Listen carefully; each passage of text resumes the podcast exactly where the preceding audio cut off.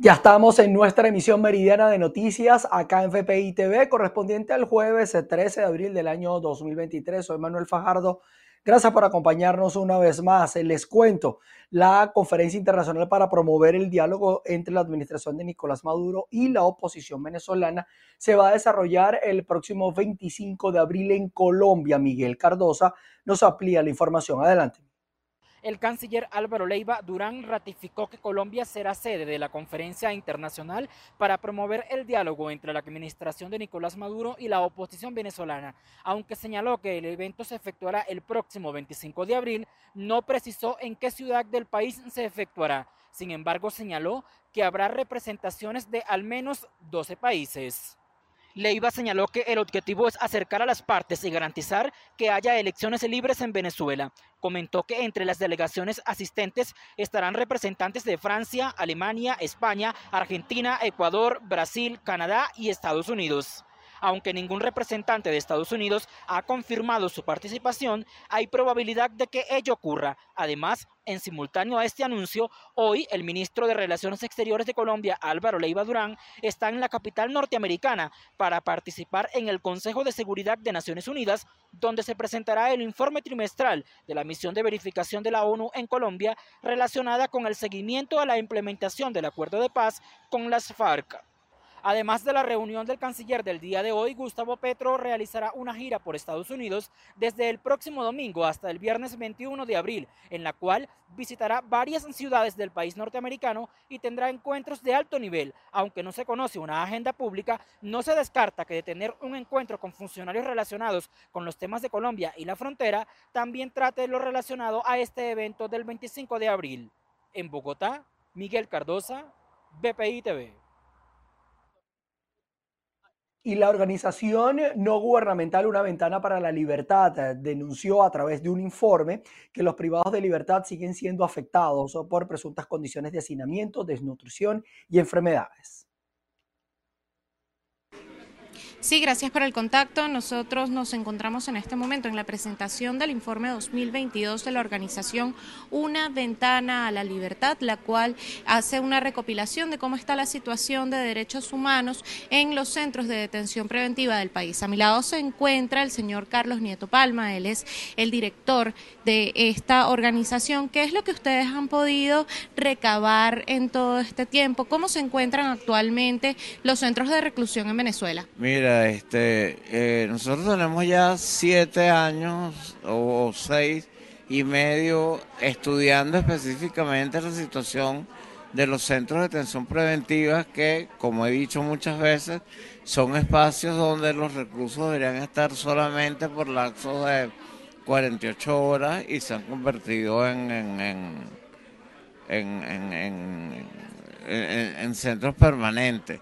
Entonces, bueno, mire, la situación es, grave, la situación, la situación es difícil, este, a pesar de que ha habido intentos por parte del gobierno de solucionar el tema, o sea, hay algo importante en, nuestro trabajo, que por lo menos que el gobierno, el Estado, el, el Estado venezolano se dio cuenta de la grave situación que había en estos centros y bueno, y comenzó a hacer algunas, algunas acciones, pero que todavía no son suficientes para la gravedad del problema. ¿Cuáles son los problemas que prevalecen aún en estos centros de reclusión que ustedes han podido constatar? Mira, el hacinamiento, las enfermedades, eh, las muertes.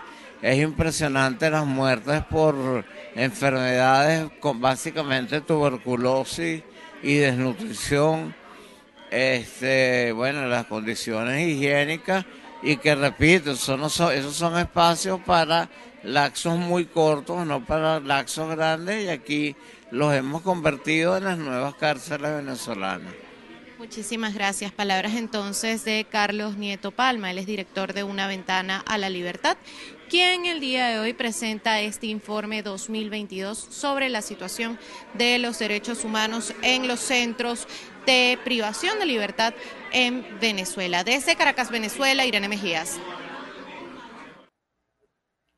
El informe detallado lo vamos a tener en nuestra emisión central, así que allí también eh, vamos a tener más de esta información. La falta de financiamiento a las instalaciones pertenecientes a la red de Barrio Adentro en el estado Carabobo redujo la capacidad de respuesta de 15 quirófanos, solo funciona uno solo. Ruth Laverde ha estado atenta a esta situación y nos trajo el siguiente informe. Gracias por el contacto que lo establecemos desde el Estado Carabobo. El representante sindical destacó que luego de un recorrido realizado por los 47 centros que hacen vida en la región pudo constatar el deterioro de la infraestructura y las fallas de los servicios esenciales. En Carabobo hay 47 salas de rehabilitaciones, 47 eh, CDI, de los cuales hay 15 quirófanos. La realidad es que prácticamente los quirófanos están en su totalidad cerrados. Nosotros sabemos que de los 15 quirófanos, eh, el que está en el Canaima es el que funciona a priori. Hoy día se han dedicado, en vista de la deficiencia que tenemos en lo que son rayos X, endoscopia, laboratorio y en las salas de rehabilitación, observación y terapia intensiva, a hacer operativos para poder cubrir las necesidades que tiene la población. Es decir, los centros de salud prácticamente tienen un paro por lo que es la deficiencia de personal de enfermería, médico e infraestructura.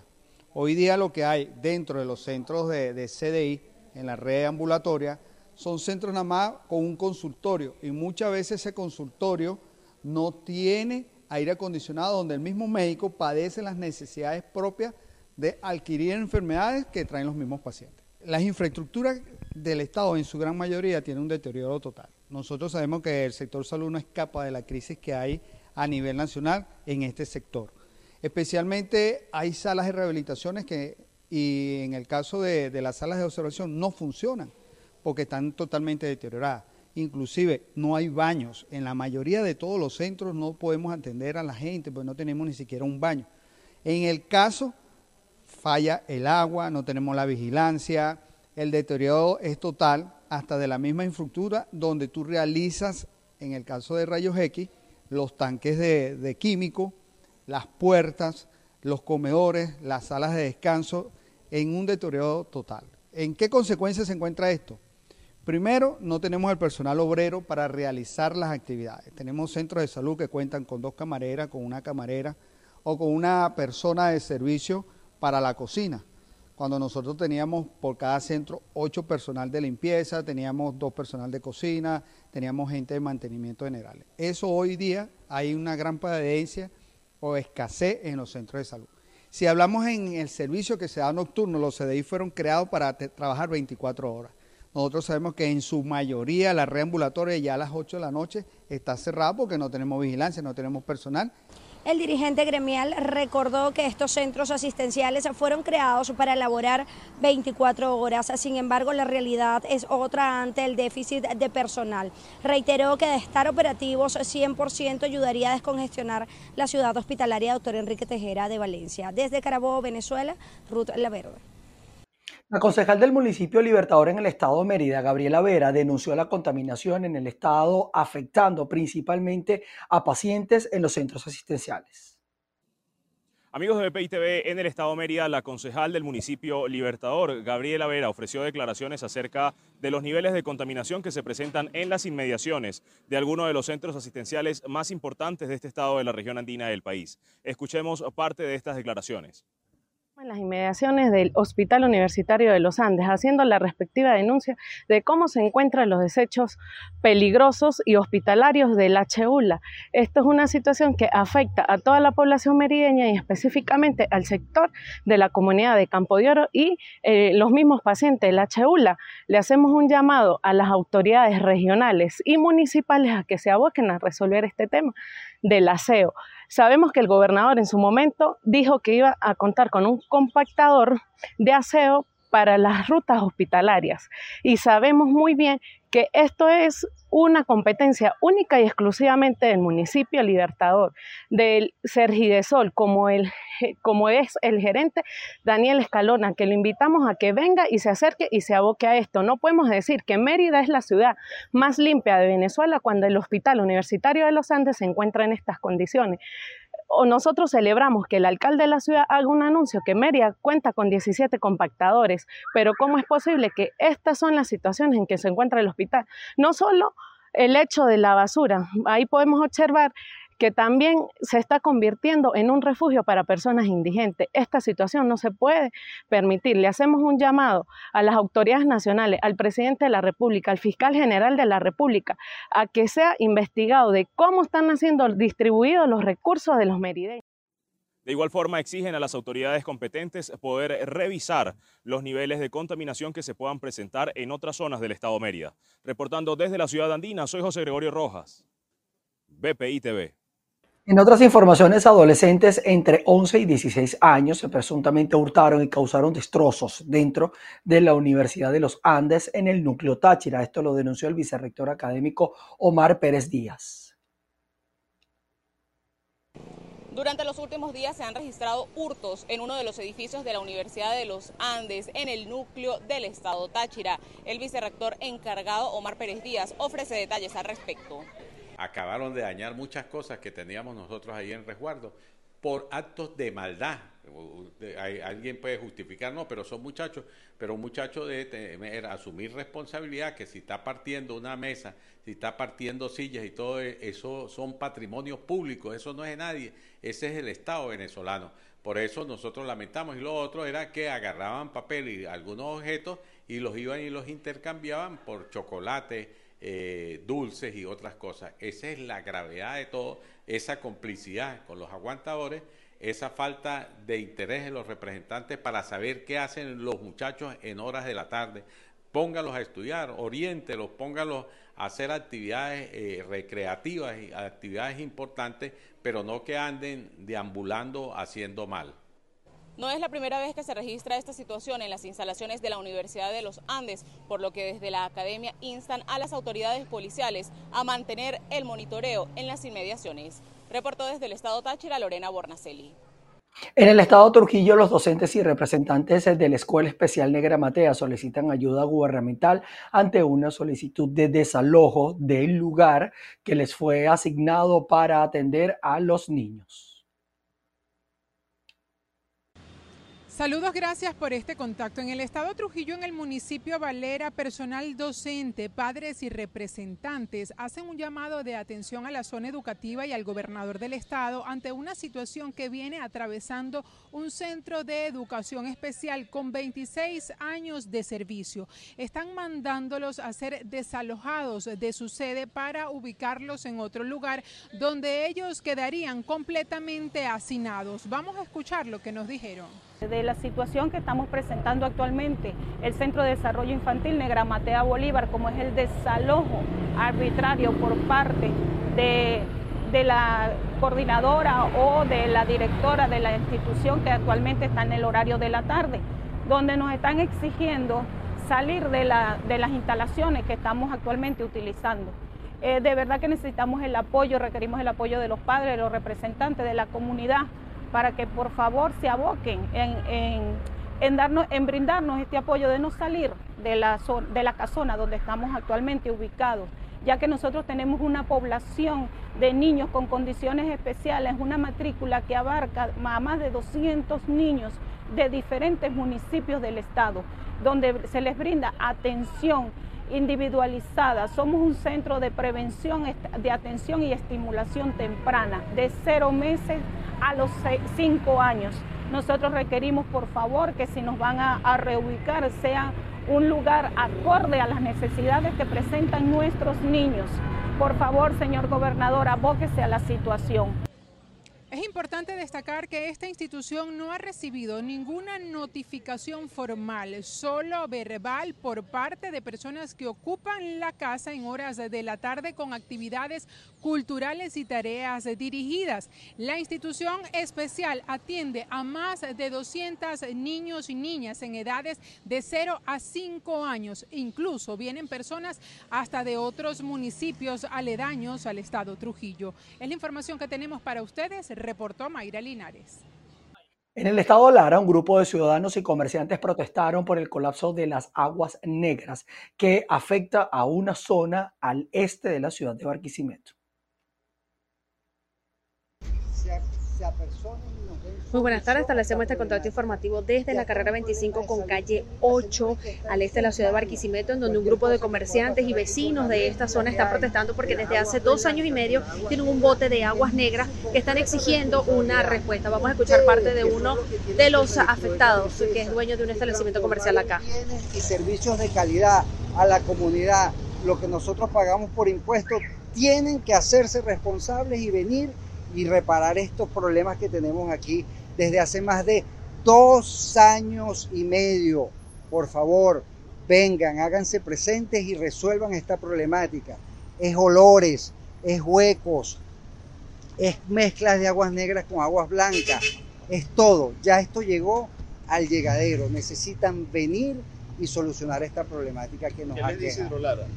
Hidrolara nos dice que, que ya tiene conocimiento de la situación, pero que no tienen presupuesto, que no tienen esto, que no tienen lo otro, que la máquina, que el señor, que la gasolina, que el tema. Siempre hay una excusa que evidentemente es inocua, no nos sirve. Es decir, tiene que haber diligencia, tiene que haber gerencia, tienen que utilizar aunque sea medio principio general de gerencia y planificarse y venir y arreglarnos esto.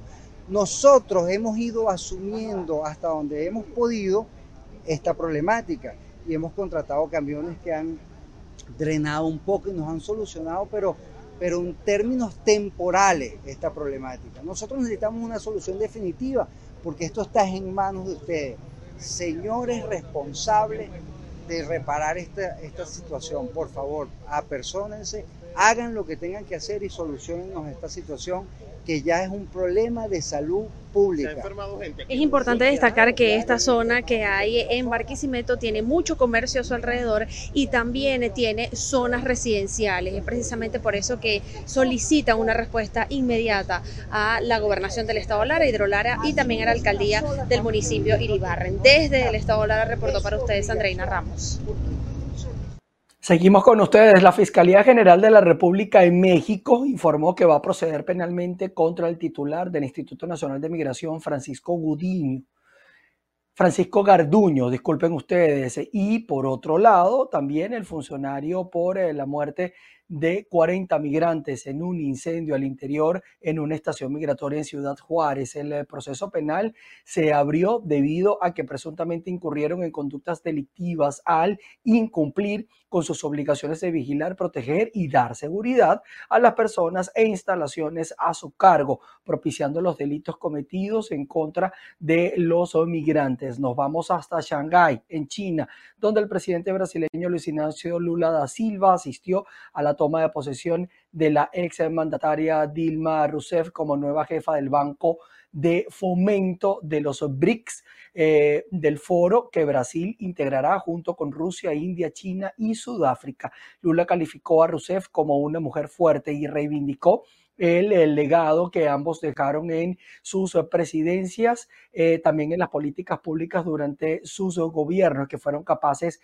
de salvar a 36 millones de brasileños de la extrema pobreza. Así lo manifestó el presidente de Brasil. Nos vamos hasta eh, otro tema porque la organización sin ánimos de lucro, Mars Society, que promueve la exploración humana y la colonización del planeta Marte, impulsa una misión en la Tierra donde van a simular la vida en el planeta rojo y nueve mujeres españolas tendrán el reto de sobrevivir a esta experiencia. No viajarán a Marte, pero tendrán que sobrevivir a las condiciones extremas del planeta rojo. Es la misión que llevarán a cabo estas nueve científicas. Vivirán aisladas del mundo durante dos semanas en el desierto de Utah, en Estados Unidos, un lugar inhóspito donde la Mars Society ha replicado una estación espacial.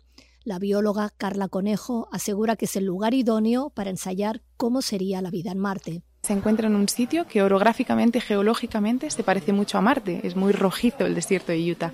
Luego, lo que nos permite el estar en confinamiento y en unas condiciones de simulación es hacer investigación en estas condiciones, que es algo que no podríamos hacer en otro laboratorio. Las investigadoras llevan varios años preparando la misión, que han bautizado con el nombre de Hipatia I, en honor a la primera mujer filósofa y matemática de la antigüedad conocida. Su objetivo, despertar la vocación científica en niñas y adolescentes. No es casual que seamos nueve mujeres. Eh, queríamos con ello dar un mensaje que el espacio es un espacio para todo el mundo, ¿no? incluidas las mujeres que han sido menos representadas en estas últimas décadas. El reto que tienen por delante las llevará a abandonar los lujos de la tierra y va a ser una experiencia muy intensa porque desde que vamos a tener comida deshidratada como en el espacio, em, el agua limitada también que la tendremos que racionar, ah, vamos a realizar las salidas al exterior que son las que se llaman salidas extravehiculares que son como con toda la escafandra del espacio porque tenemos que simular que, la atmósfera no es respirable aunque estemos en la Tierra. Aunque creen que una misión tripulada a Marte está aún lejos de la realidad, confían en que su experiencia inspire a futuras astronautas a conseguir ese hito y se rompa la brecha de género en la ciencia, donde solo el 27% son mujeres. Bien, y con esta experiencia de la cual vamos a estar atentos porque es brillante y nos acerca mucho más a que alguna misión pueda llegar a Marte, nosotros con esto llegamos al final de nuestra emisión meridiana. Gracias a ustedes por estar en nuestra sintonía. A las seis de la tarde vuelvo a estar con ustedes en nuestra emisión central, así que allí los voy a esperar. Se les quiere. Chao, chao.